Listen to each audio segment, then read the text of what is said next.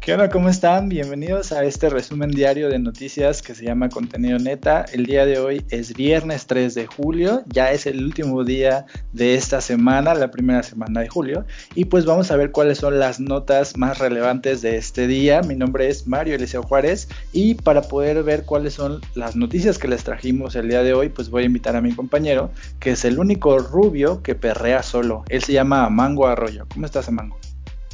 Neta perreo solo, wow, ni, siquiera lo sabía Mario, yo siempre pensaba que había alguien acompañándome, pero pues muchas gracias por desilusionar mi sueño de perrear Mario. no, pero pues dicen que de repente pones las rolas de, de Bad Bunny y te pones ahí tú solito frente a tu espejo a perrear todo lo que da. seguramente me están confundiendo. Normalmente siempre hacen eso. Cuando ven otro güerito pasando por ahí y lo ven perrando, siempre dicen, ah, es el Armando. Pues yo me quedo como de, no manches, nada más porque es güerito dices que soy yo ese güey. Es como, seguramente te pasó, Mario. Eso pasa con, con todos los gringos, entonces no, no te sientas mal. Sí, exacto. Entonces, pues ya es, una costumbre que ya tengo que nada más porque vean a un güerito ahí cazando, piensen que soy yo, ¿no? Hasta luego me ven en dos lugares al mismo tiempo y dicen, ah, seguramente se duplicó, ¿no? Este güey, su, su, su, forma de pensar son muy extrañas. Pero bueno, Mario, antes de continuar con las notas, pues ya sabes que tengo que decir la, el anuncio importante del día. Hoy es viernes y nada más decirle a las personas que nos escuchan, pues que compartan nuestro podcast, que nos sigan en nuestras redes sociales, síganos en Facebook para que se puedan seguir manteniendo informados de todo lo que está pasando día a día en México con el mundo, aparte de que somos muy graciosos, muy chistosos, vean cómo se ríen las personas, ja ja ja ja ja. ¿no es así, Mario? Sí, es, hay muchas cosas que son muy entretenidas en, contenido neta, la página de Facebook. Y quiero pues mencionar a los fans destacados de esta semana que son Itnas Envoy, Amy Hall Limchast o Limcast y Laura Nayeli, que son los tres flamantes fans destacados de esta semana. Perfectísimo, eso es muy es como es muy agradable que menciones a los fans destacados de Facebook Mario y que sean personas que no conozco, ¿no? Entonces ya, ya no es mi mamá como empezaba nuestro podcast, ¿no? Ya no son familiares. Eso es muy bueno y pues muchas gracias por todo el apoyo. Sí, ya no son este, mis tías y mis hermanos. Pero oye, te iba a decir antes de que empieces con las notas que pues si a ti te parece que la página de Facebook es muy buena, también tendrías que ir a Spotify y a Apple Music para descargar las rolas de Eduardo Tatum, que es este DJ, músico electrónico, artista conceptual que nos hace el favor de prestarnos sus rolas para poder poner el fondo de estos podcasts, de estos episodios y pues vayan a estas plataformas musicales a buscar sus álbumes, sus canciones y pues vayan a sus redes sociales para conocer la propuesta musical de Eduardo Tatum. Así es, efectivamente hace propuestas musicales muy buenas, siempre sus canciones son como del cielo, salidas del cielo mismo, así recién salidas del horno, este, escúchenlas, realmente les va a hacer una este, excitación plena en su oído, ¿no? Es algo increíble que no van a poder experimentar con otras canciones, nada más con las de Eduardo Tato. Aquí desgraciadamente a nosotros nada más nos prestó cinco de sus majestuosas canciones, pero pues tiene más canciones, entonces vayan a escuchar, pues es bastante bueno en lo que hace. Y pues bueno Mario, entonces ya voy a empezar con mi nota de este día viernes. Aquí yo nada más es para hacer un recordatorio de quién fue este Jim Morrison. Pues el día de hoy, yo no sé si sabías Mario, pero se cumplen 49 años de la muerte de este cantante. Este cantante perteneció a la banda llamada The Doors. ¿Tú los ubicas Mario? ¿Te gustan? Debo saber cuáles son sus canciones este, más famosas pero no, o sea, sí sé que son como muy emblemáticos, pero pues a mí no me gustan mucho eh, las drogas, entonces no, no conozco muy bien su música. Bueno, Mario es muy bueno en todo esto porque nada, nada más no escuchaba los Doors porque no les gustan las drogas. Esto, esta banda realmente fue uno de los que dieron bat esta generación beat que surgió en los años 60, todos estos, esta explosión masiva que surgió en esos años eh, de bandas de rock que iban surgiendo y pues todos estos junto con los Doors pues pertenecen a esta onda beat que pues normalmente siempre los relacionan con todo esto de los hippies y todo esto de las como mencionaba Mario de las drogas. Aquí yo te voy a mencionar un poco eh, un poco de su historia para recordar estos por sus 49 años cumplidos que de su muerte. Te voy a mencionar algunos aspectos que tuvo en su vida, Mario, para que conozcas un poco quién fue esta persona y a ver si te interesa un poquito más para poder escucharlo después. Pues mira, Jim Morrison fue de estos cantantes que murió a los 27 años. De hecho, decían que era una maldición, ¿no? El club de los 27, ¿no? Decían que aquí los acompaña también Janis Joplin y también el búho y el bajista de los Rolling Stones. Pero pues eh, son muchos artistas que pertenecen al club de los 27 y pues Jim Morrison o claro está que también pertenece a este club.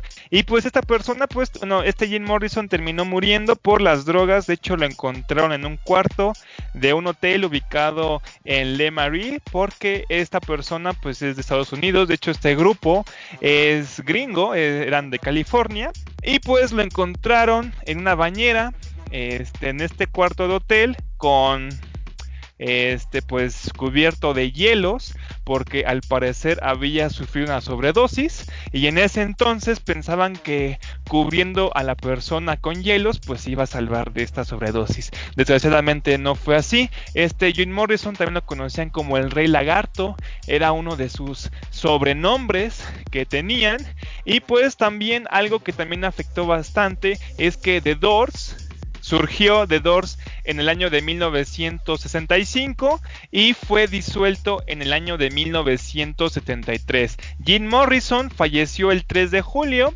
de 1971. Entonces intentaron dos años seguir con la banda y pues no pasó a más y pues te tuvieron que disolverse. Esta banda de The Doors realmente fue fundada, aquí en la nota mencionan que fue fundada por Jim Morrison y este Ray Manzarek. Aquí yo te voy a mencionar que este Ray era el que tocaba el piano o este, este instrumento que tenía, que era un piano doble, donde tocaba también ahí el bajo. Yo quiero, quiero mencionar más porque yo siento él que él fue realmente más el padre de los de, The Doors que este Jim Morrison. Pero bueno, aquí Jim Morrison se hizo de más fama porque era el vocalista y porque hacía unos shows bastante interesantes. De hecho, Mario, si tú vas a YouTube y ves algunos de sus conciertos, vas a ver que Jim Morrison normalmente siempre se presentaba drogado, siempre se presentaba tomado. Entonces, pues muchas veces ni siquiera podía dar un concierto, se desmayaba, tenían que llamar a los policías porque enseñaba su miembro en pleno concierto o terminaba orinando a las personas que estaban pues al, al, frente. Entonces pues muchas veces los policías tuvieron que interceder bueno como suspender el concierto y pues lo terminaban llevando, ¿no? Entonces, pues este Jim Morrison realmente sí fue bastante polémico.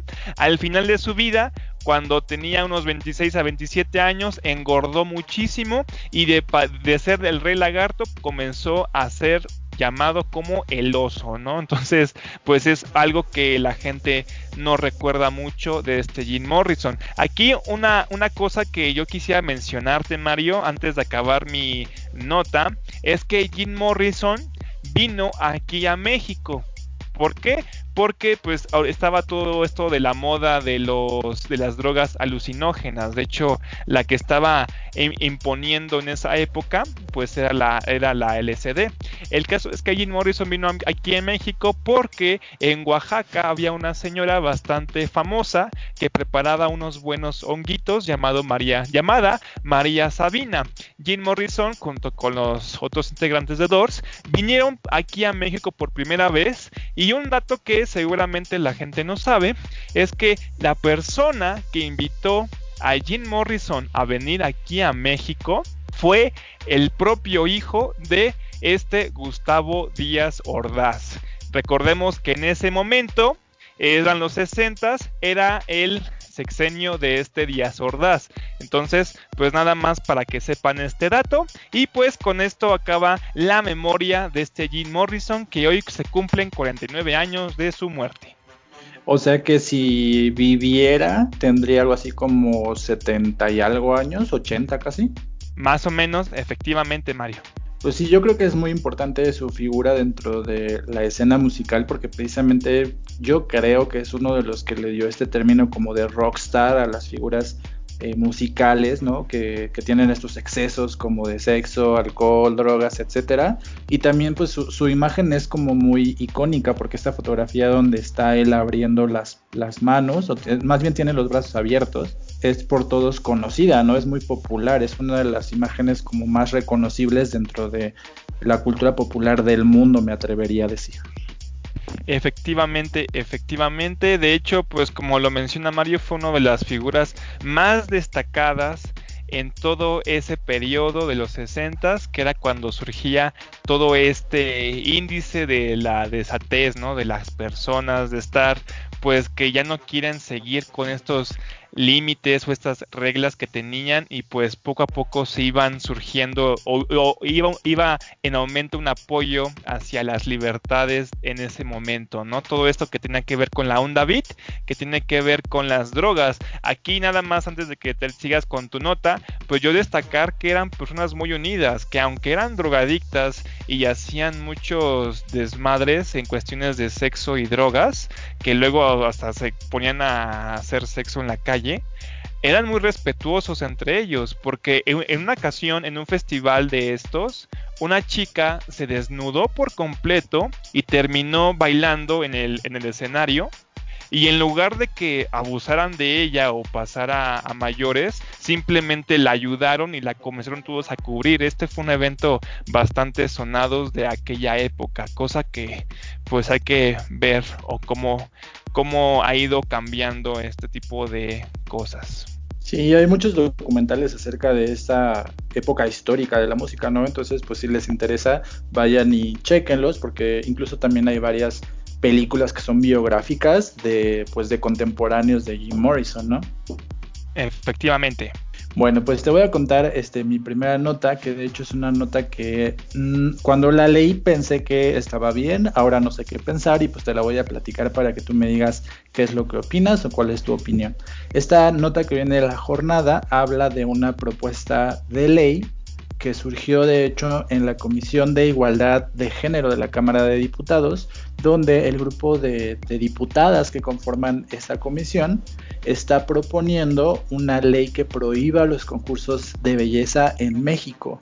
Ellas afirman que estos concursos son una forma de violencia simbólica y lo que hacen para definir la violencia simbólica es decir que es cualquier expresión, emisión o difusión por cualquier medio, ya sea en el ámbito público o privado, de mensajes, patrones, estereotipos, signos, valores icónicos, de ideas que transmiten, reproducen, justifican o naturalizan la subordinación, desigualdad, discriminación y violencia contra las mujeres en la sociedad. Entonces, pues esto, eh, si pasara o si fuera aprobado por, eh, las dos cámaras en este caso, pues no nada más impactaría en concursos como Nuestra Belleza o en estos, este, como estas preliminares al concurso de Miss Universo, que pues es quizá el que más conocemos, porque cuando tú escuchas concursos de belleza, tú piensas en esto, ¿no? En Lupita Jones, en, en, lo que antes se llamaba este, Miss México y que ahora se llama Nuestra Belleza y todas esas competiciones, ¿no?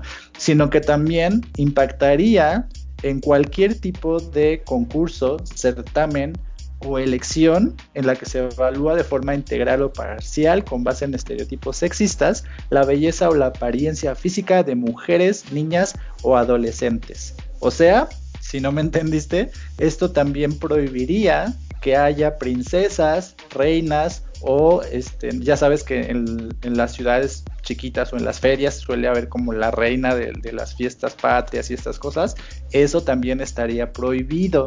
Entonces, ¿de qué manera lo prohibirían? Pues la iniciativa de inicio está diciendo que todos los niveles de gobierno, desde el nivel municipal hasta el nivel federal, tendrían prohibido patrocinar este tipo de certámenes.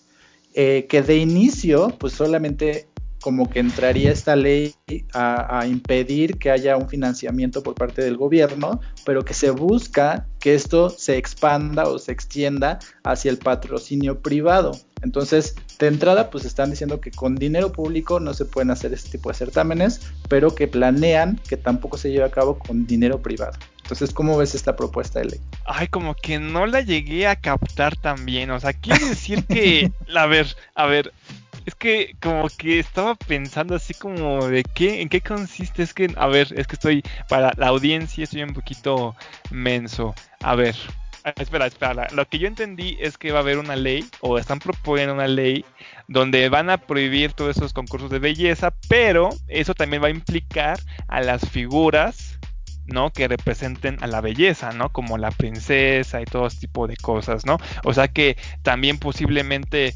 estas pasarelas que hacían, pues supongo que también van a dejar de existir o esas sí van a seguir ahí, porque pues también las modelos que están ahí, pues representan también que mal una belleza, ¿no? Como un tipo Victoria's Secret, ¿qué va a pasar? Porque a mí me gustaba mucho Victoria's Secret, Mario. no, bueno, Victoria's Secret es este una empresa norteamericana, estadounidense, entonces aquí no aplica esa ley y esto se hace, hace referencia específicamente a los concursos. Entonces las modelos pues obviamente no están concursando, solamente están desfilando, ¿no? No están participando en un concurso como tal. Entonces lo que está haciendo esta propuesta o lo que quiere hacer es modificar la ley general de acceso a las mujeres a una vida libre de violencia, que es una ley que ya existe, y lo que está buscando es precisamente impactar en esta ley, esta propuesta, para que no eh, se puedan llevar a cabo este tipo de concursos o certámenes en los que se evalúa a las mujeres por su belleza, que obviamente fortalece todos estos estereotipos sexistas y sexuales que tienen que ver con las mujeres. Entonces, lo que te digo es que de inicio lo que no se va a poder es utilizar dinero de las instituciones públicas, pero que esto se planea expandir hasta las instituciones privadas también. Eh, una de las diputadas que impulsa esta ley es Guadalupe Almaguer y la que preside la Comisión de Equidad de Género, que precisamente es Wendy Briseño. Entonces, eh, esta comisión obviamente está conformada por eh, mujeres diputadas y pues lo que te decía es que no sé qué pensar porque de hecho, bueno, los concursos de belleza son muy sexistas, ¿no? Pero a últimas fechas quizá estos concursos habían servido para empoderar a ciertas mujeres o a cierto sector de la población femenina. Entonces no sé si, esa, si esta, esta prohibición o esta ley está ayudando o está perjudicando a las mujeres. Entonces no sabría yo qué pensar acerca de esto. Es que yo tampoco sé porque yo soy hombre. Entonces, pues no sé, es que, o sea, en cierta forma yo lo veo y si, es sexista que haya un concurso de, su apariencia física solamente, ¿no? En, en el mundo de los hombres no existe eso o no es tan sonado, ¿no? No es tan sonado como estos concursos de belleza de las mujeres. Y pues ya hay que ver también que en la educación de las mujeres, pues sí les inducen mucho a todos estos este certámenes, ¿no? Desde los, las frases que mencionan de calladita te ves más bonita, ¿no? Este, insinuando que lo que importa de una mujer va a ser su físico, ¿no? Entonces, a lo mejor es un es bueno porque va a impactar también la forma en cómo educan a la mujer, que es una educación que pasa a ser muy diferente después de que la niña empieza a tomar este proceso de madurez, ¿no? Que la de un niño, que la de un niño sigue teniendo más libertades y que no se están fijando tanto en su físico o no quieren que se esté tomando tanta esta atención a este detalle. Entonces, a lo mejor en este caso yo lo veo bien, pero no sé realmente si las demás mujeres piensan igual, porque como tú mencionas, hay, otras que sí lo apoyan o sí se sienten bien, ¿no? Al, ganar o al participar en este tipo de concursos. Sí, tienes razón. Este, sí creo que este tipo de concursos promueve eh, el ver a las mujeres como un objeto sexual o como relacionarlas directamente a la sexualidad y pues de hecho sí existen estos concursos de hombres, nada más que tú no estás enterado, pero bueno. Bueno, pero no son tan, pero no son este tan sonados, o sea, no son así como tan populares. Bueno, entre, entre la comunidad LGBT sí lo son, pero bueno, eso, es, otro tema. Entonces vamos a esperar a ver si esta propuesta de ley llega a, pues a ser aprobada y de ser aprobada, pues yo creo que aquí los que más van a reclamar precisamente son eh, pues estas estos comités organizadores de fiestas patronales o de fiestas como de los pequeños pueblos, porque ahí es muy tradicional y es como muy emblemático hacer esta elección de las reinas de tal, de tal fiesta o las princesas. Entonces ahí es donde creo que no van a entender muy bien esta ley.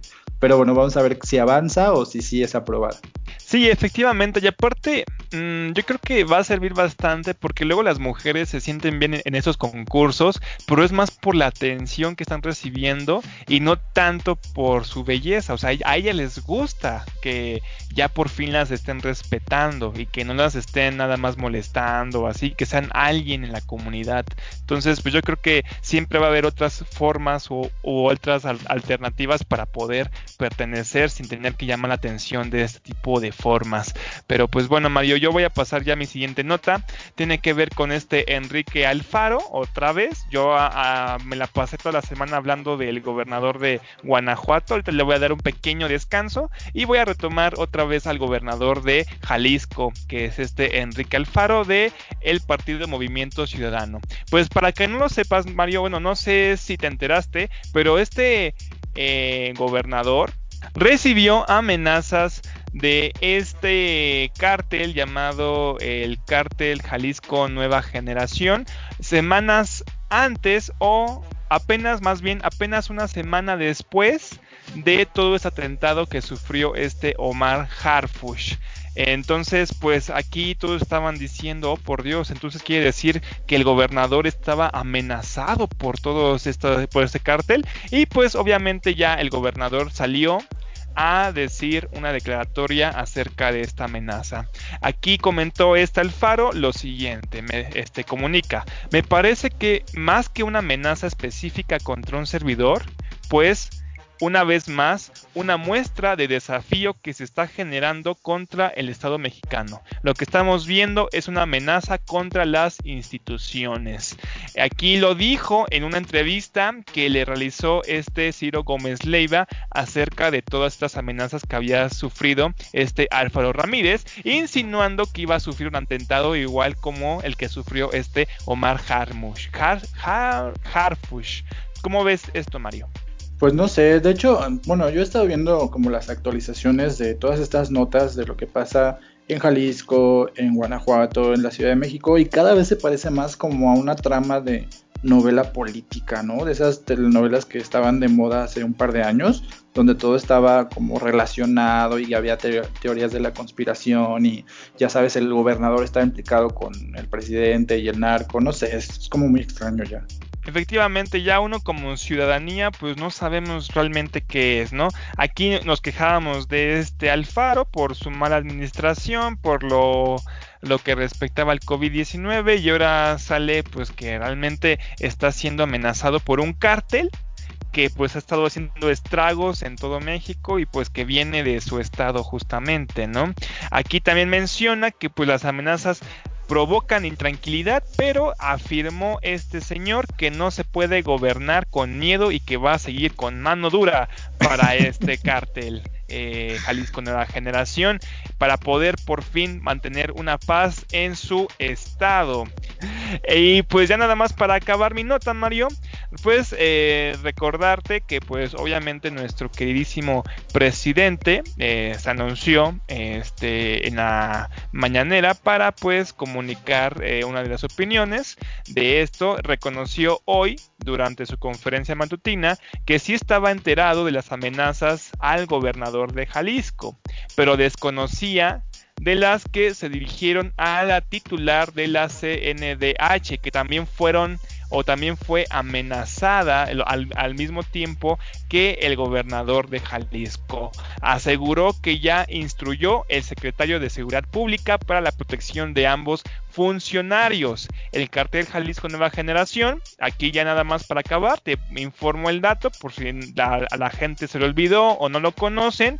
Eh, recordar que es un grupo mexicano del crimen organizado dedicado al narcotráfico y tráfico de armas. Y según autoridades de México y Estados Unidos, allá en Gringolandia, así como investigaciones periodísticas, opera en 25 de los 32 estados de México, aunque su mayor presencia está en los estados de Baja California, Guanajuato, Michoacán, Veracruz y Jalisco. Entonces, pues ojalá y esto pues no se haga más grande porque esto se está desatando sobre todo en el estado de Guanajuato. Pobrecito ni siquiera es Jalisco. Entonces ojalá y esto no se haga más brutal no, pues las cosas están cada vez peor, o sea, la cantidad de estados que están en situación de violencia en el centro del país cada vez es más grande, entonces, pues no sé en qué situación se encuentra el presidente, no, yo creo que es algo difícil para él o que va a ser difícil para él porque pues sí es una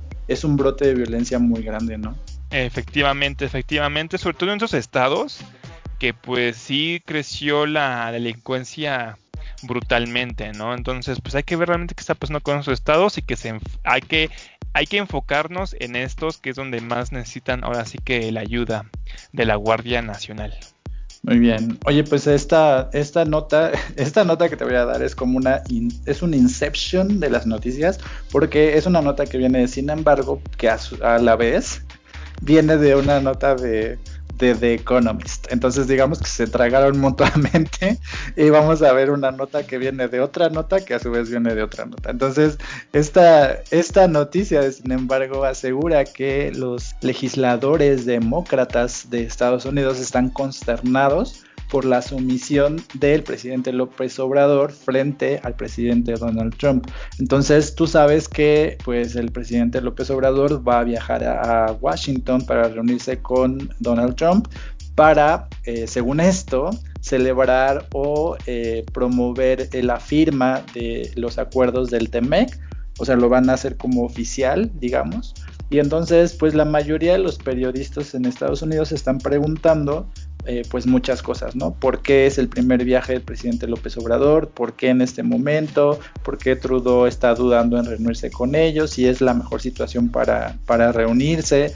Y pues en esta nota que viene de sin embargo, lo que está diciendo la redacción de Sin embargo es precisamente que pues hay situaciones que los unen como presidentes, que, creo que es algo de lo que hemos hablado tú y yo, que son como la misma persona pero en universos diferentes, eh, que los dos por ejemplo no han respetado esta situación del COVID ni la sana distancia y que entonces es muy lógico que se junten en medio de esta situación en la que ambos países están eh, incrementando su cantidad de casos de, COVID, que no sería lo ideal que se reunieran o se juntaran, pero que aún así lo van a hacer.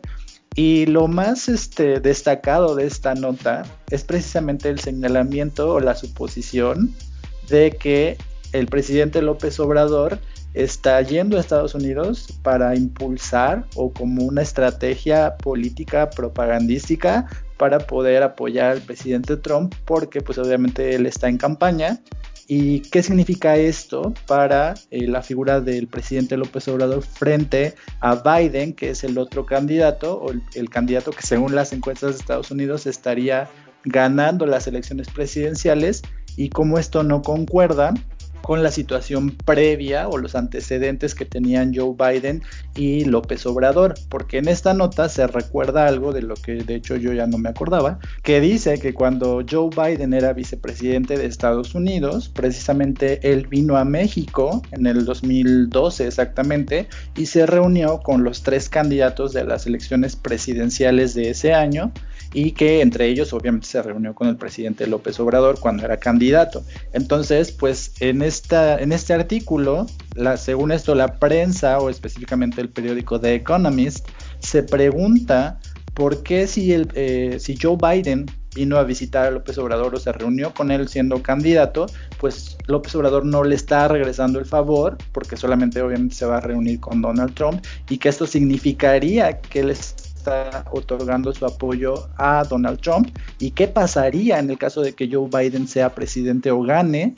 y cuál sería la situación en la que colocaría esto a López Obrador, porque obviamente esto implicaría como hay ciertos roces entre las futuras administraciones o la futura administración de Estados Unidos y la de México. Y pues hay aquí un montón de como de afirmaciones que no sé no sé qué opinas tú y me muero por saber cuál es tu opinión acerca de esto. Eh, los dos países lo hacen por cosas políticas. Esto, pues obviamente, pues es una reunión que tiene que ver con política. Todo está politizado, ¿no? Es muy normal, era lo que muchos lo han este, dicho, ¿no? Aquí López Obrador se supone que lo va a ir a ver por eso del TEMEC. No es lo mismo eh, el presidente de México que el presidente de Canadá, ¿no? En Canadá tienen una mejor, tienen un índice, un, índice mejor de vida que aquí de México. Yo no sé si has visto lo que va a pasar con la relación de Estados Unidos y Canadá en el sentido del TEMEC, pero también Canadá no está muy de acuerdo con algunas cosas que se propusieron ahí en el TEMEC, sobre todo en este caso de los, en, los aceros, que pues ahí va a haber como un presupuesto hacia Canadá, ¿no? o bueno, este tipo de, bueno, sí, un presupuesto a Canadá. Entonces, pues aquí este Trudeau, pues también se le está pensando también por eso, porque no es justo para él, pero viéndolo desde la perspectiva de México, viendo que realmente este Temec va a subir ciertos salarios, recuerda que pues somos, aunque son esos dos países super gigantes, pues México a diferencia de estos dos, pues sigue siendo un país tercermundista, ¿no? Sigue siendo un país pues pobrecito ahí nada más ahí estando ahí, pues obviamente a México pues va a ser un impacto diferente que el de Canadá, que Canadá está acostumbrado a tener las, las cosas bien porque es un país de primer mundo, pero México pues desgraciadamente siempre tiene que ir que la que la agarren la manita para que lo puedan ir guiando porque es un país que desgraciadamente tenemos hasta sueldos muy bajos, ¿no? Muy básicos. Aquí yo la verdad no siento que tenga mucho que ver con todo esto de la campaña de si apoya a Trump o apoya al otro. Aquí eso sí, lo que sí veo es que Donald Trump obviamente lo va a ocupar para su candidatura, ¿no? Eso yo ya también lo había mencionado, pero no sé si realmente eh, este, se esté viendo también López Obrador que lo haga con, esa intención, con la única de intención de ayudar a Donald Trump, ¿no? O sea, realmente no, yo siento que es una ayuda mutua que van a recibir. Aquí lo que tenemos que ver es que Donald Trump sigue siendo el presidente de los Estados Unidos, fue con el que tiene que hablar acerca de el TEMEC y pues al menos no se está invitando aquí a México como lo hizo Enrique Peña Nieto cuando estaba en elecciones este Donald Trump y Hillary Clinton. Ahí que Enrique Peña Nieto lo invitó a nuestro país, aquí es algo completamente inverso, ¿no? Entonces, pues no sé, pues mira, te voy a decir lo que dice The Economist, así literalmente lo que está escribiendo en su, en su número del día de hoy. Dice, no está claro que ganará el presidente López Obrador de la cumbre, excepto millas de viajero frecuente. Y es que está diciendo que precisamente no hay una razón por la cual el presidente López Obrador deba ir a Estados Unidos, o sea que esto podrían haberlo pospuesto, lo pueden hacer en otro momento, pero que eh, más bien es una estrategia, porque incluso muchos, muchas agrupaciones de mexicanos han querido reunirse con el presidente López Obrador y él ha dicho que no va a eso, que él va a atender específicamente este, este compromiso del TEMEC y que no se va a poder reunir con nadie que no sea el presidente Trump. Entonces mucha gente ha visto este, este detalle como precisamente pues, hacerle el fuchi a las, a las organizaciones de mexicanos en Estados Unidos y pues realmente, no sé, la prensa estadounidense o la prensa internacional sí está criticando muy fuertemente este viaje del presidente López Obrador, pero pues a él no le importa básicamente, ¿verdad? Efectivamente. Eh, aquí yo lo que te puedo decir es que... Mmm, es que tenemos que ver, tenemos que ver cómo realmente va a ser la reunión. Realmente este López Obrador sí ha mencionado eh, lo que va a ganar de este encuentro. De hecho, en una mañanera dijo o explicó todo lo que se iba a tratar con este Donald Trump. Y pues hay que ver realmente todo lo que se menciona, pero en una mañanera sí se, bueno, López Obrador había mencionado por qué se estaba visitando eh, a la Casa Blanca. También pedía mucho que fuera este Trudeau, pero pues Trudeau, por, como está peleado con Donald Trump, pues no, no creo que vaya a ir. Oye, pues vamos a ver qué pasa después de esta reunión y cómo le van a llover este, los periodicazos al presidente López Obrador, tanto en Estados Unidos como en México, seguramente. No creo que periodicas, así periodicazos, no creo. La verdad, ellos, eh, estos diarios como el Economista y el Financiero siempre se, siempre están criticando de todo. También criticaban que por qué este López Obrador no se, no salía del país, que estaba desperdiciando las oportunidades este, de inversión internacionales. Y ahorita que ya va a salir, pues también lo andan criticando, ¿no? Entonces, pues siempre lo critican de cualquier decisión que haga. Pero bueno, este, yo voy a pasar ya a mi última nota. Y tiene que ver con este periodista llamado Ciro Gómez Leiva. Yo lo mencioné, fue el que entrevistó eh, hace poco a este gobernador Enrique Alfaro. De hecho, las declaraciones que yo mencioné tienen que ver con la entrevista que este Ciro Gómez Leiva le hizo a este Alfaro. ¿Tú lo ubicas, Mario? Sí, de hecho he seguido su, su, carrera por varios canales de televisión porque él ha ido como de uno a otro. Y pues la verdad es que no, no sé qué pensar de él porque tampoco es la persona que yo diga, este, le creo todo lo que me dice, pero tampoco creo que sea un mentiroso, ¿me entiendes? Ok, pues vamos a ver. Es que mira, no es que sea mentiroso, pero pues bien que mal tiene un trabajo que hacer, ¿no? De hecho, también mi novia me contaba que lo conoció y dijo que era buena onda. Entonces, pues ahí sí, quién sabe, yo la verdad nunca había hablado nada mal de él hasta el día de hoy, porque resulta que en redes lo están tundiendo, lo están, lo están, pues sí, lo están tumbando, porque en uno de sus noticieros, eh, que tiene su noticiero en el canal Imagen, eh, en la televisión, pues dijo que la Ciudad de México pasará a semáforo verde a partir del lunes. Cosa que yo jamás había escuchado. O sea, yo tenía entendido que apenas íbamos a pasar naranja y estábamos viendo. Yo hasta mencioné una nota en uno de estos podcasts donde criticaba al gobierno diciendo que las personas estaban saliendo a las calles pensando que el semáforo naranja era verde, ¿no? Diciendo que no, todavía es naranja, todavía no pueden salir. Pues aquí este Ciro Gómez Leiva, pues anunció que el gobierno federal tenía proyectado que este lunes 6 de julio el semáforo epidemiológico de la ciudad podría pasar a verde. De hecho, Ahí pueden ver el video en contenido neta de este fragmento, como aquí menciona que el semáforo va a pasar a verde a partir del lunes, si la jefa de gobierno, Claudia Sheinbaum, no dice otra cosa. Se reanudan, así lo mencionó este Ciro Gómez Leiva, se van a reanudar todas las actividades en la capital de la República. El periodista dijo que las proyecciones del gobierno federal se basaban en la ocupación hospitalaria de capital del país.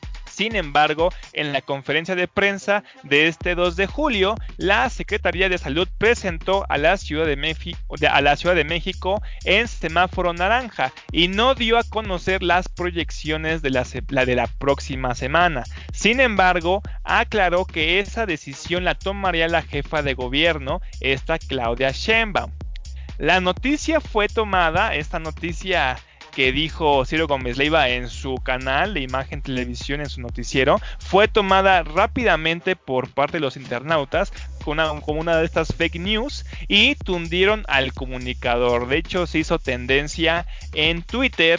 Y pues aquí yo te puedo mencionar, Mario, que la jefa de gobierno eh, salió rápidamente cuando escuchó a este Ciro Gómez Leiva a hablar de esto, pues rápidamente eh, anunció, se, anunció en Twitter y pues escribió lo siguiente, falso que la ciudad pase a semáforo verde. Hoy a las once y media de la mañana, como todos los días, estaremos informando de la situación de la ciudad con respecto al COVID-19. Eso fue lo que respondió Claudia Sheinbaum ante la declaración de este Ciro Gómez Leiva. Entonces, pues tú qué opinas al respecto? ¿Se le metió la pata? ¿Algo le poseyó ahí? No sé, ¿qué pasó? ¿Tú cómo ves esta cosa, Mario.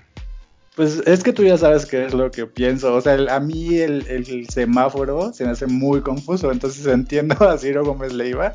Porque, o sea, entiendo que se equivoque. Yo creo que lo que quería decir era que iban a pasar a, a color naranja pero es que ese semáforo es muy confuso, entonces quizás si le hubieran puesto nada más rojo y verde, pues las cosas hubieran sido diferentes, ¿no? Pero pues se, le fue, o sea, fue un resbalón como cuando a Lolita ya la se le cruzó el gallo ahí en el noticiero.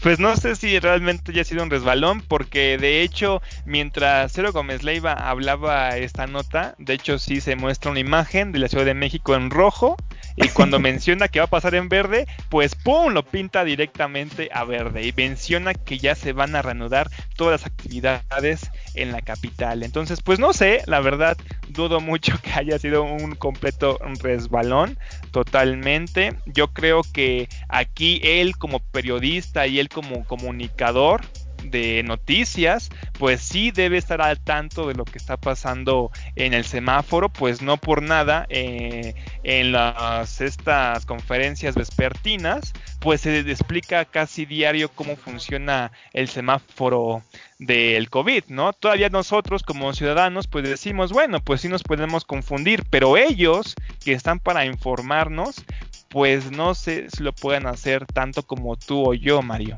Ay, bueno, si el presidente dijo que ya habíamos superado la curva cuando apenas íbamos de subida, pues digo, o sea, se le puede perdonar también, ¿no? Ay, Mario, eso es muy diferente. ok, oye, si ya, si, si, acabaste con tu nota, te voy a decir la última este, nota mía del país, que es una noticia, de hecho, que a mí me, me da mucha alegría, porque pues ya, ya estaba hasta el gorro de, de, este, de este nombre, de este equipo, pero este, esta noticia dice que los Redskins van a evaluar o están evaluando cambiar su nombre tras muchas décadas de polémica y tras diferentes este, presiones de diferentes grupos y de instituciones en Estados Unidos por cambiar su nombre porque resulta algo eh, discriminatorio, algo que es este que genera ciertos estereotipos en la comunidad estadounidense. Y es que Daniel Snyder, que es el dueño de los Redskins, en una entrevista en el 2013 dijo que él jamás, jamás, jamás iba a cambiar el nombre de su equipo de fútbol americano e inclusive se, se, puso a decir, pueden poner esta frase o pueden poner esta afirmación en letras mayúsculas. Yo no voy a cambiarle el nombre a mi equipo jamás. Entonces, eso fue hace ya unos años, en el 2013, cuando tú tenías 14.